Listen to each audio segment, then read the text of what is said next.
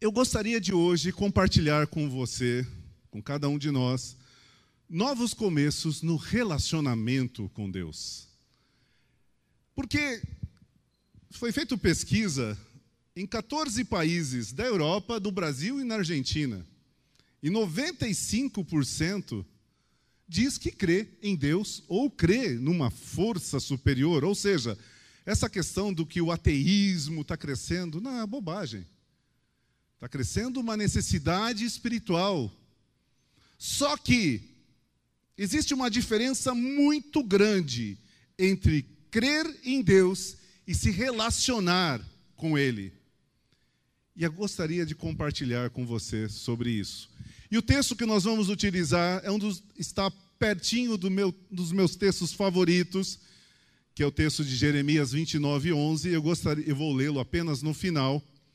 Mas eu gostaria de compartilhar com você, ler agora com você, você que tem a sua Bíblia aqui, você que está com o seu celular, você que está em casa, Jeremias 29, 12 a 14.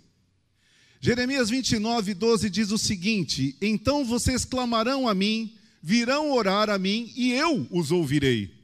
Vocês me procurarão e me acharão, quando me procurarem de todo o coração. Eu me deixarei ser encontrado por vocês, declara o Senhor. Amém. Crer é suficiente? Não.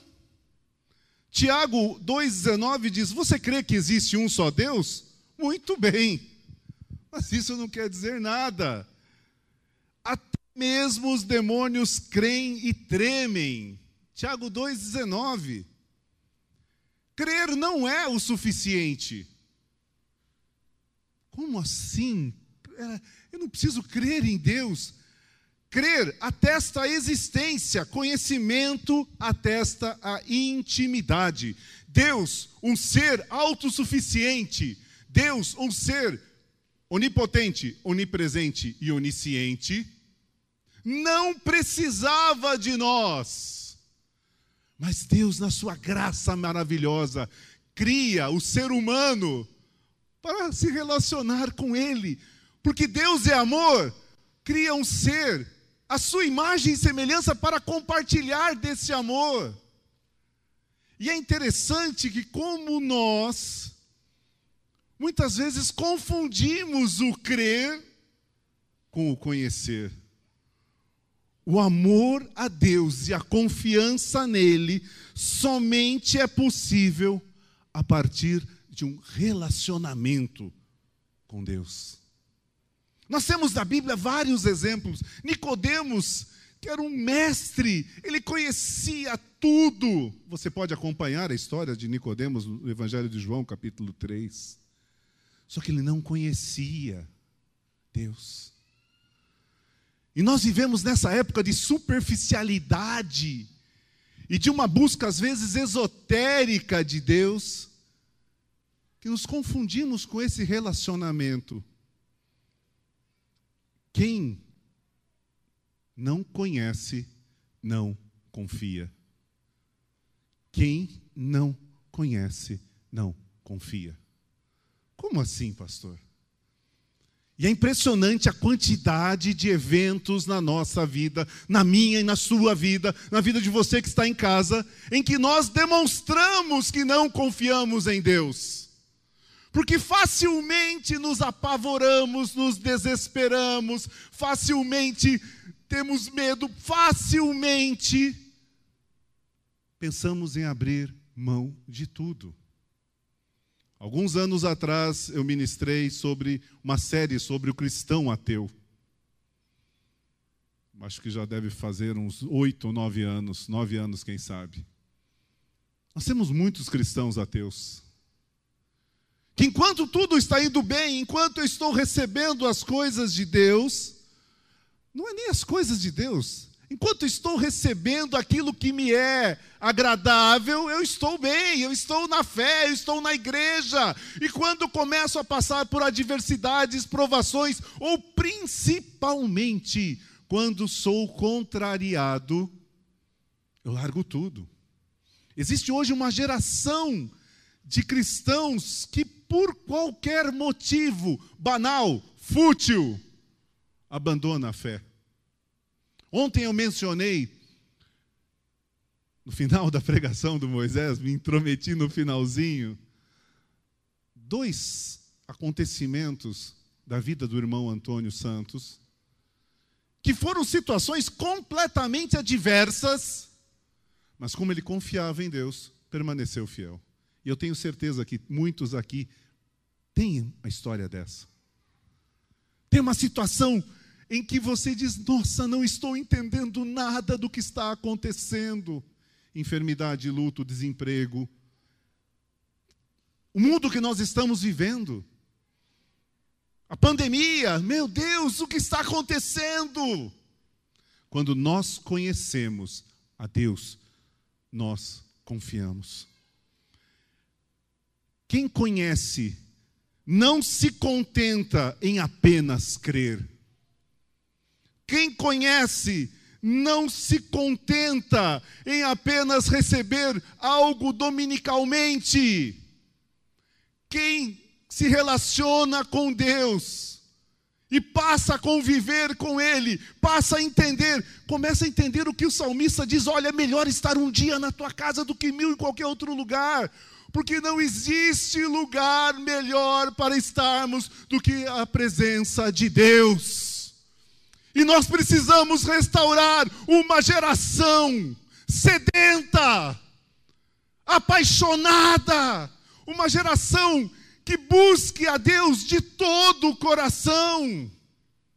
Por isso, o texto de Jeremias: olha, vocês vão me encontrar quando me buscarem de todo o coração.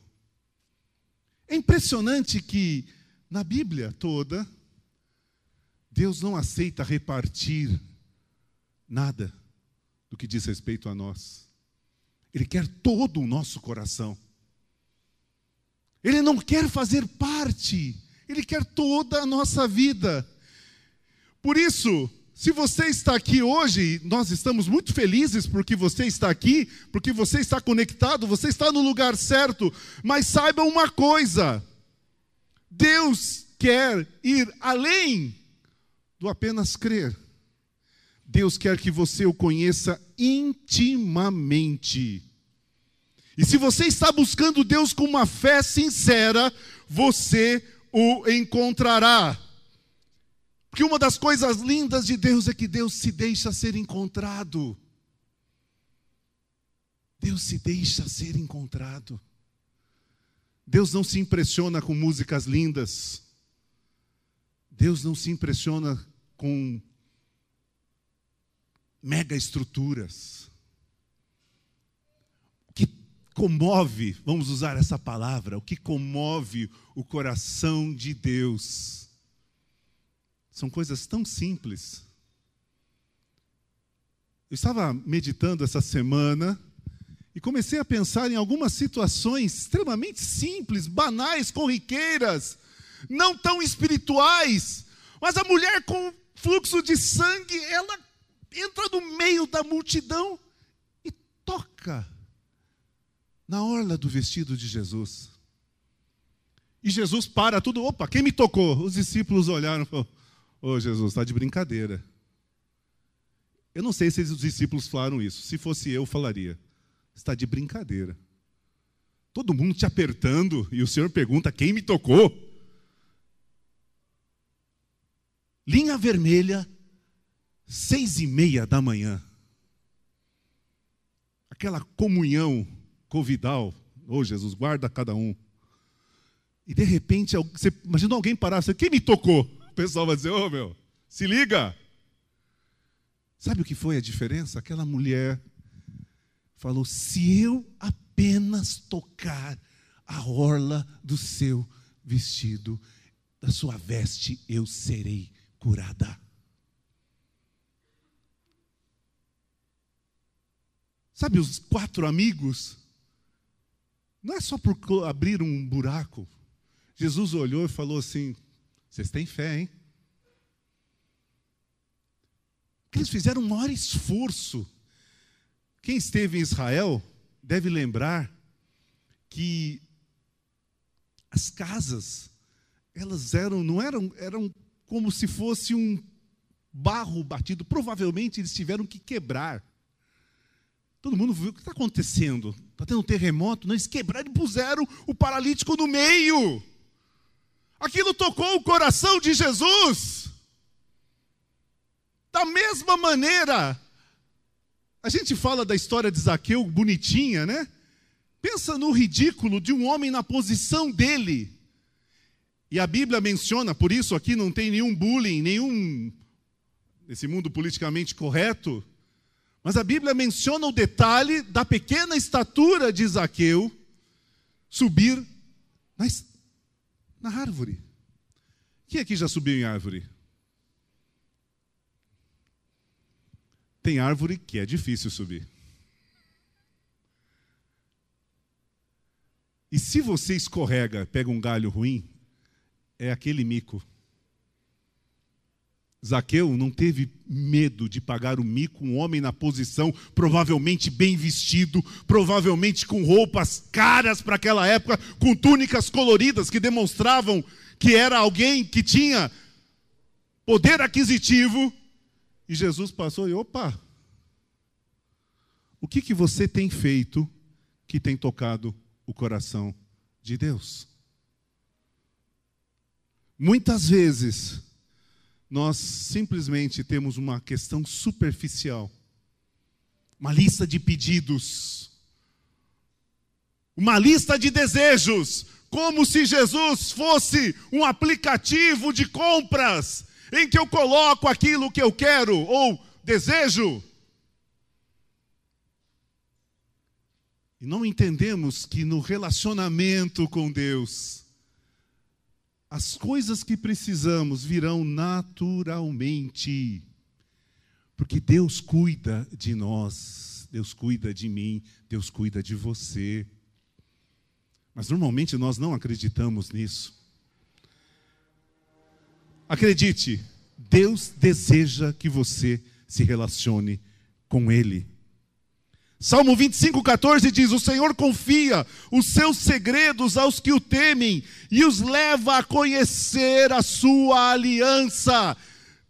Se relacionar com Deus não é um programa, não é um método, não é um tutorial. Na pandemia, nós aprendemos a usar muitos tutoriais. Eu já brinquei aqui, que eu já usei de tutorial. Coisas que eu não sabia fazer. Ótimo, ah, tá, depois se esquece e vai usar de novo. Eu já contei aqui, né? Não sabia fazer feijão, peguei um tutorial. Tem um tutorial ótimo. Socorro a maridos. Achei sensacional. E ali eu aprendi a fazer feijão. Segui certinho. Ficou nota 6,5. 7. Vai. Vamos ser bonzinho comigo. Ficou um pouco sem sal, fiquei com medo de salgar demais.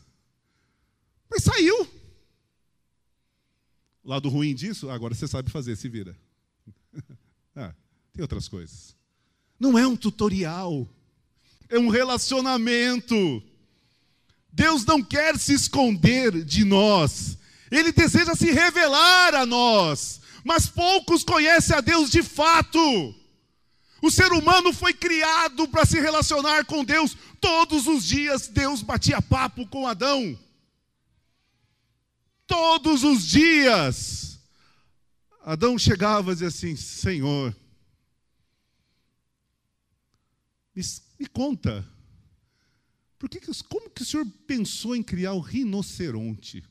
Quer ver, que bicho mais. Eu acho fascinante o rinoceronte. O senhor teve a ideia de desenhar esse rinoceronte? O hipopótamo. Eu não sou Deus, graças a Deus por isso. Eu diria, da mesma maneira que eu pensei em criar você, né? Essa seria uma resposta clássica. Deus nos criou para nos relacionarmos com Ele. A alma humana, Agostinho dizia, tem um buraco, tem um vazio, tem um hiato existencial que só é preenchido pela presença de Deus. Eu e você só seremos completos quando Deus de fato habitar no nosso coração. Do contrário, vai ser sempre um vazio, vai ser sempre uma insegurança, vai ser, sempre uma, uma sensação de que está faltando alguma coisa. Por isso, Ele nos fez, criou a natureza, enviou profetas, enviou seu único filho, enviou a sua palavra para que de todas as maneiras eu e você possamos conhecê-lo. Está na hora, meus queridos, passou da hora de nós buscarmos a conhecer a Deus de verdade. Nós vivemos uma época de muitas, de muitas e muitas é, opções de uma variedade, de um cardápio enorme. Mas, por outro lado, por conta da pandemia, vivemos uma época de profunda ansiedade por preencher esse vazio. Sexta-feira estava participando de um encontro de pastores de Portugal e Espanha pelo Zoom. E foi lindo ouvir o Marinaldo falando. Marinaldo é pastor na Espanha, no norte, em Miranda de Ebro. Igreja com oito, dez pessoas, média de idade, velhinhos. Ele falou assim: Nós estamos com um problema. Pela lei, nós podemos colocar 30% do que cabe, e cabe 45 pessoas na nossa igreja. Então só podemos colocar 15, 17, que é 33,33%. ,33%. E ele falou assim: domingo passado nós tínhamos 27 pessoas, tínhamos jovens. Jovens. Daí ele falou assim: sabe o que é isso? As pessoas estão buscando conhecer a Deus. Hoje de manhã, assistindo o culto lá, porque era sete e meia da manhã aqui, onze e meia da manhã lá. Ele estava pregando o evangelho simples, puro, simples, beabá de pessoas que estão sedentas, porque o ser humano ele está em busca. Você está em busca do quê? Você, como diria uma velha canção, você tem fome do quê? Você tem sede de quê? Porque às vezes nós temos fome e sede não de Deus. Nós temos fome e sede das coisas que Ele nos dá. Nós temos fome e sede de bênçãos materiais. Nós temos fome e sede de sermos colocados em autoridade e proeminência. Nós não entendemos que a partir do momento em que eu e você buscarmos ter relacionamento, fome e sede da presença de Jesus, todas as demais coisas serão acrescentadas. Todas. Porque o meu Deus, Filipenses, suprirá todas as vossas necessidades em Cristo Jesus. Sabe, toda, tudo aquilo que você e eu precisamos, Ele suprirá essa nossa necessidade.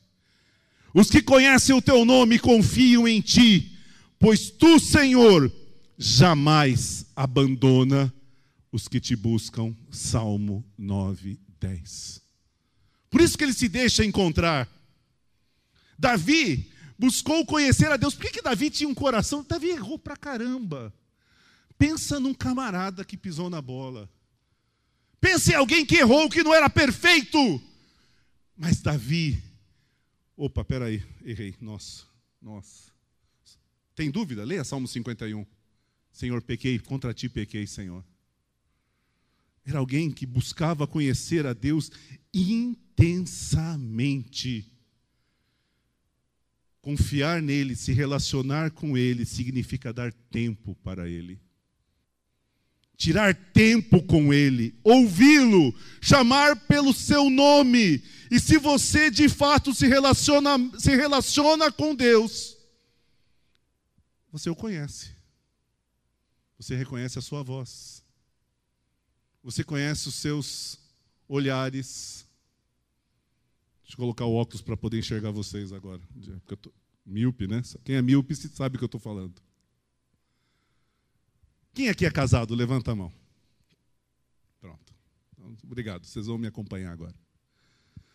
Não basta bater o olho no seu cônjuge que você já entende e capta a mensagem? Agora, para vocês, maridos, você que está em casa aqui. Quando você está fazendo alguma coisa que você não devia fazer ou falando algo que você não devia falar. Qual é a nossa reação quando a gente percebe isso? É não olhar para a esposa. Não é verdade? Porque bateu o olho, você sabe que ela está olhando com aquela cara. Você conhece pelo olhar. Não é assim? Ou, vamos falar de coisas boas, que é mais, são mais coisas boas. Sabe, o pensamento, nossa, pensei isso. Hoje de manhã, eu e a Sandra, eu fui levar café na cama para a Sandra, com a xícara de Valência, aquela xícara bonita, né? E eu tinha pensado algo, porque eu acordo cedo, gente. Uma das coisas que você percebe, três coisas você percebe que está ficando mais velho. Você acorda cedo, você gosta de planta e fica pegando muda de planta. Fatal.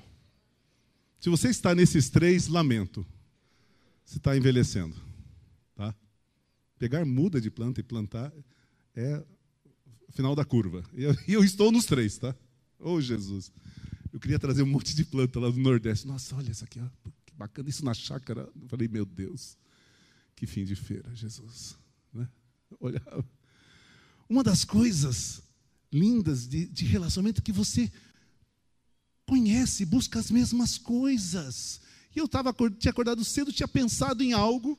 Quando levei o café, a Sandra, sabe que eu estava pensando a gente fazer isso, isso, isso? Falei, nossa, que? Deixa eu falar primeiro, mulher. Que as mulheres também são mais rápidas, mais ágeis que a gente, né? Nós tínhamos pensado a mesma coisa. Desse exemplo banal, pessoal. É assim que nós devemos nos relacionar com Deus. De repente nós vamos entendendo o Pai Nosso, seja feita a tua vontade. E aí eu começo a conhecer a vontade do Pai. Sabendo a vontade do Pai, que é boa, perfeita, agradável. Ela é boa, ela é perfeita e não é peso. Meu irmão, vou abrir outro parênteses, espero não me perder. A vontade de Deus, ela é agradável te torna feliz. Amém? Às vezes você não entende lufas do que está acontecendo para você em casa, mas a vontade de Deus ela é boa, ela é perfeita e agradável. Como diria a canção do Ademar, não existe nada melhor do que ser amigo de Deus, caminhar seguro na luz, desfrutar do seu amor, ter a paz no coração. Não existe coisa melhor. Tirar o óculos e voltar aqui de novo. Deus quer se relacionar conosco e nos chamar de algo tão precioso. Já não chamo vocês mais de servos. Eu chamo vocês de do que que Jesus disse? Amigo. Amigo. Tem uma canção do Azaf Borba que em épocas difíceis eu vejo como essa canção é linda. Eu não sei o que seria de minha vida sem irmãos e irmãs, sem amigos que com o amor de Jesus mudaram o meu coração. Quando sem destino algum eu caminhava, eles sem rumo, não lembro exatamente a expressão, eles estenderam a sua mão para mim. Na pandemia, eu louvo a Deus pelos meus amigos, não preciso citar nome de nenhum deles, que me ajudaram nos momentos de absoluta solidão. Né? Jesus, Deus, quer ser o nosso amigo. Mas a gente só chama de amigo quem de fato a gente conhece e se relaciona. Do contrário, é aquela coisa, oi, tchau, superficial. E eu quero dizer com temor e tremor, nós vivemos uma geração superficial. E a geração que fará a diferença no pós-pandemia no grande avivamento que nós cremos que Deus irá derramar sobre a terra. É a geração dos amigos de Deus que o conhecem, porque vão compartilhar e falar do que têm visto e ouvido. Não vão apenas terceirizar uma mensagem, não vão proclamar uma mensagem de autoajuda, não vão ficar dizendo: olha, dá certo, dá certo, dá certo. Ó, só vitória, só vitória, porque tem vezes que não é só vitória. Tem vezes que é choro. Tem vezes que é pranto. E eu louvo a Deus que nos momentos de choro e pranto, eu tinha amigos do meu lado. E principalmente a presença de Deus consolando e confortando o meu coração. É desse tipo de relacionamento que nós estamos falando. Estou caminhando pro, mais ou menos para o final. Quando nós nos relacionamos com Deus, nós aprendemos seis verdades importantes. Primeiro, Deus continua agindo ao nosso redor. Palavra para você que está em casa, para nós que estamos aqui. Deus não perdeu o controle. Amém? Amém? Então, não é muito meu estilo, mas fala para o irmão que está do teu lado, com máscara e tudo. Deus não perdeu o controle. Na realidade, é mais para falar para você mesmo. Deus não perdeu o controle. Deus não está perdido. E agora, o que, que eu faço? Quem faz isso somos nós. Quem é motorista que já estava dirigindo num lugar e de repente o GPS bugou? Já estava já teve andando com o GPS no lugar e de repente ele dá uma bugada assim e você diz: e agora? Para onde eu vou? Quando eu vim para São Paulo trinta e tantos anos atrás, uma das primeiras coisas que me ensinaram é: quando você for se perder, se, perda, se perca com convicção. Perda horrível, né? Perca com convicção. Entra, não fica moscando assim, né? Nós muitas vezes achamos que a coisa está perdida. Não. Deus continua agindo, Deus continua operando. Segunda verdade importante Deus quer se relacionar com você e Ele quer ter um relacionamento contínuo. Deus não quer dizer tchau, irmão, tchau, querido, até domingo que vem. Como nós dizemos uns para os outros. Deus quer ir com você e como ele disse para Zaqueu: Zaqueu, convém estar na tua casa. Deus está dizendo para mim e para você: eu quero estar na tua casa. Eu quero morar dentro da tua casa. Eu quero me relacionar com você lá, quando você estiver com a sua esposa, com seus filhos, com seus pais, com seus irmãos. É um relacionamento contínuo. Contínuo o tempo todo. Domingo passado eu preguei na igreja Gênesis lá em Maceió, mas eu tirei, aproveitei e tirei alguns dias de férias. Louvo a Deus pela vida do pastor Moura, que foi usado para nos emprestar uma casa muito agradável. E é impressionante. De férias, descansando. Não vou dar detalhes para não causar nenhum problema de dor de cotovelo e coisas afins. Né? Nós que estávamos no Nordeste, né? Viviane, Fabiano, é, tinha que voltar para São Paulo fazer o quê? Eles estavam um pouquinho para cima de mim lá. De repente, do nada, numa conversa, principalmente eu que sou tão tímido, tenho uma dificuldade de conversar com pessoas que eu não conheço. Sou tão, assim, tenho dificuldade, né? Vocês me conhecem. E de repente tinha alguém que começava a falar, falar da, da, da pandemia e não sei o que, compartilhar do amor de Deus. Eu não ficava pregando.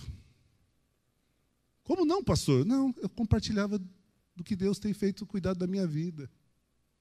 Teve uma pessoa que disse: Como que é isso? Como é se relacionar com Deus? Eu falei: Aí sim, aí já entra em pregação. Ensino. A gente só compartilha com convicção quando a gente conhece. Três, Deus deseja ver você envolvido com Ele através dos ministérios. Oh, meu Deus, o que é isso? Você acha que você foi chamado apenas para daqui para o céu? Não! Deus quer usar você, eu, a nossa vida, para que o nome dele seja conhecido por aqueles que não conhecem. Pare de se achar única pessoa do universo. As milhões de pessoas que estão lá fora, Jesus morreu por elas, Deus amou o mundo de tal maneira, todas as pessoas. E Deus quer alcançar todas as pessoas. Quem Ele irá usar? Você, eu. Com quem Ele vai falar na sua família? Através de você. Com seus colegas de trabalho? Através de você. Através de vida, relacionamento. E quando for necessário, você abre a boca. Quando for necessário, você fala. Mas não existe dom de assistir culto. Tem muita gente que tem dom de assistir culto. Se somar 30 anos de vida cristã, 54 domingos no ano, 54 vezes 30, 540, 1620, alguma coisa assim? 1620? Ah, estou bem de cabeça. Ah, então, bateu. Não tenho anotado aqui, veio de repente. A pessoa assistiu 1620 pregações. E o que fez com isso? O que produziu de mudança? Nós só mudamos quando temos um relacionamento profundo com Deus. E quando temos um relacionamento profundo com Deus, eu não me contento em assistir um culto. Eu tenho que compartilhar, sabe? Pedro e João apanhando, lá em Atos 3 e 4, dizendo: Olha, Fiquem quietos, olha, vocês vão sair, vão liberar vocês, mas olha, vocês não abrem mais a boca. Ah, não, não podemos deixar de falar do que temos visto e ouvido, não posso calar. Deus está buscando uma geração assim, uma geração de jovens, adolescentes ousados, de famílias ousadas, de cristãos corretos, éticos, no mundo pervertido que nós estamos vivendo. Quatro, Deus fala através dos seus propósitos revelados na palavra não tem fórmula mágica. Nós precisamos conhecer e amar essa palavra. Nós vivemos. Eu estava lendo um artigo de um dos meus autores favoritos, o Philip Jansen. Ele escreve no, no Cristianismo Hoje, no Christianity Today. Acho que tem, tem também, tem o site em português, que é o Cristianismo Hoje. Ele fala que provavelmente estamos vivendo a geração mais superficial da história do cristianismo recente. A geração que não conhece Bíblia, que não conhece nada, que só pega comida processada e não come comida de verdade não se alimenta da palavra, não lê a palavra, não medita nela de dia, de noite, meu irmão, minha irmã, não existe fórmula mágica. Você pode ir em culto e sentir arrepio, você pode dar cambalhota e ficar assim. Se você não for cheio da palavra que muda, que altera, que transforma, que muda os nossos hábitos, você não conhecerá Deus, porque Deus se revela através da Sua palavra. E se você não começou a ler a Bíblia, comece a ler. Se você não lê a Bíblia todo dia, comece. Não precisa, ah, vou ler a Bíblia toda. Não precisa. Comece a ler os evangelhos. Comece a ler Marcos. Depois leia João. Depois leia Lucas. E por último, leia Mateus. Minha sugestão. Mateus foi escrito para os judeus.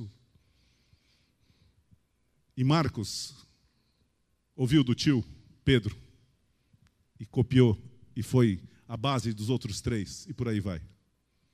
Conheça Jesus. Aí você vai dizer: Nossa, que Bíblia, que coisa maravilhosa. Vá para Atos. Aí, a partir daí você. Não fica só lendo o Salmo 91. Não fica só lendo palavra de autoajuda. Estou indo para o final.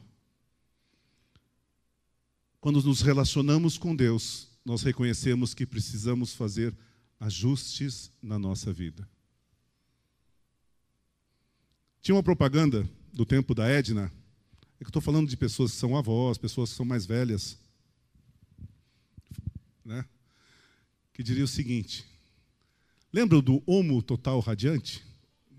Se você lembra, fique em casa. É, um monte de gente riu, né? Você fazia o teste, se lavava a roupa com o ombro, não estou fazendo um merchan, né? E você colocava na janela da luz e aí aparecia, quem não lavava com on, aparecia o branco, que era aparentemente branco, estava o quê? Amarelado. Minha avó dizia que precisava quarar, era quarar que usava, né? Quarar as coisas. É. Meu Deus, momento naftalina.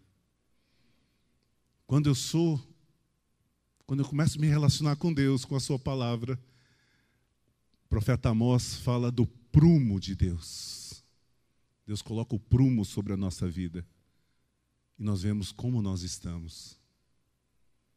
E nós temos duas opções: ou a gente larga tudo, ou a gente se volta para Deus e Senhor, me ajuda. Vem com a tua palavra, muda, transforma. Sabe esses louvores que a gente canta? eles passam a se tornar verdade. Nós precisamos levantar uma geração que tenha coragem de dizer, como Davi: Senhor, eu pequei, eu pequei contra ti, Senhor, tem misericórdia da minha vida. Ajusta a minha vida, corrige. Lembra do Zaqueu? O que aconteceu com o Zaqueu? Quando ele teve o um encontro com Deus, disse: opa, primeira coisa, eu vou acertar a minha vida. Eu, aquilo que eu defraudei, vou devolver. Vou devolver só que ele disse?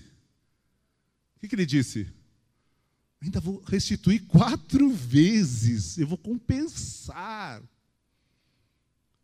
Nós precisamos restaurar uma geração que tenha coragem, que tenha humildade de ser confrontada.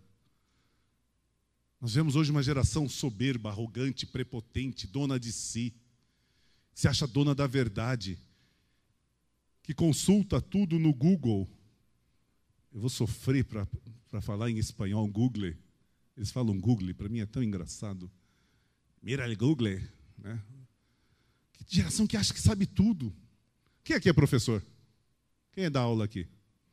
Quem é professor sabe do que eu estou falando. Você dá aula, o aluno pega, entra no Google. É, mas o Google está dizendo diferente. Dá vontade de pegar o livro, computador e jogar na cabeça, né? Nós precisamos ser confrontados pela palavra e ter coragem. E às vezes muitos abandonam a fé, como o moço. Olha lá, vende tudo que você tem. Vai embora. Porque nós não queremos mudar a nossa vida. E finalmente, para encerrar, se você passa a se relacionar com Deus de verdade, naturalmente você vai obedecendo, ajustando as suas crenças, caráter e comportamento. A igreja que fará diferença nesse mudança de pandemia. Tem alguns estudos dizendo eu tenho acompanhado alguns estudos de sociólogos e psicólogos que dizem que as pessoas vão perder o freio quando chegar aquele momento, ah, acabou, gente. Volta todas as cadeiras, volta tudo, traz a máscara. Tem gente que vai perder o prumo. Vai sair. E nós vamos ver quem foi ajustado no seu caráter e no seu comportamento. Quem se relaciona com Deus, o louvor já vem para cá para encerrar, busca a visão de Deus para a sua vida. E aqui eu quero reler o texto do, dos meus textos favoritos. Porque no capítulo 29, do versículo 10, diz assim: diz o Senhor, quando vocês, quando, quando completar os 70 anos da Babilônia, eu cumprirei a minha promessa em favor de vocês. O povo estava exilado na Babilônia, 70 anos. E aí Deus diz assim: porque eu, que conheço os planos que tenho para vocês. Planos de fazê-los prosperar e não causar dano, planos de dar a vocês esperança e um futuro. Por isso que eu deixei esse texto para o final, porque daí vocês vão clamar, vocês vão me buscar, e eu me deixarei ser encontrado. Gente que passa pela luta, pelo sofrimento e continua buscando a Deus, verá a diferença total na sua vida. Por isso está na hora de termos um novo começo de um relacionamento profundo com Deus, não superficial. Um relacionamento que naturalmente diz: olha, como é bom estar na presença de Jesus Sabe, a Maria, que simplesmente parou e ficou ali ouvindo Jesus. A Marta toda. Não. Ela parou. Sabe as crianças que corriam para o colo de Jesus? É isso que Deus quer de nós. É hora de nós sermos mais honestos conosco mesmo. Até que ponto nos relacionamos com Deus? Até que ponto conhecemos? Até que ponto nós desejamos amá-lo mais? Mesmo que você já seja membro da igreja, batizado, eu quero convidar você a tomar uma decisão a partir de hoje. Senhor, eu quero me relacionar mais profundamente contigo, Senhor. Eu quero sair da superficialidade. Um relacionamento pessoal e íntimo ajudará você a curar as suas feridas e traumas do passado. Ajudará a curar a sua insegurança, o seu medo, a sua baixa autoestima. Andar com Jesus quebrará o poder do materialismo na sua vida e levará a confiar nele e aí você vai ver que Deus é generoso e você vai ser generoso também. Ao invés de você viver para você mesmo, você viverá para Cristo, por uma causa maior. Seu coração começará a se quebrantar pelos perdidos. Você começará a entrar na agenda de Deus. Ao invés de ficar atormentado pela ansiedade, pelo medo, pela falta de paz, você aprenderá a viver baseado na esperança, na segurança, na satisfação, na confiança de quem conhece Jesus. É para isso que Deus está nos chamando nessa manhã, nesse dia. Você que está assistindo esse vídeo mais tarde, em outro momento, se relacionar com Deus levará você a, a ansiar, a compartilhar essa fé com outros naturalmente. Senhor, ajuda-nos, Senhor, a te conhecer mais, Senhor, a nos relacionarmos contigo. Nos perdoa pela nossa superficialidade, nos perdoa, Senhor, pela nossa incapacidade, muitas vezes, de parar de olhar apenas para os nossos problemas. Ajuda-nos, Senhor, a olharmos para Ti, Senhor, autor e consumador da nossa fé. Que o nosso coração seja quebrantado que o nosso coração seja atraído a Ti, que o nosso coração se importe com as coisas que o Senhor se importa, que nós de fato confiemos que o Senhor cuida de todas as áreas de nossa vida, que nós saiamos, Senhor, de uma fé superficial, interesseira, e nos relacionemos contigo. Nós queremos ser chamados amigos de Deus, Pai. Nos ajuda nas nossas fraquezas, nos nossos medos. Segura na nossa mão, Senhor. Segura na nossa mão. Se alguém está caído, coloque em pé novamente, porque o Senhor é especialista em novos começos. O Senhor é especialista em recomeços. Faz isso na nossa vida. É a nossa oração. Em nome de Jesus.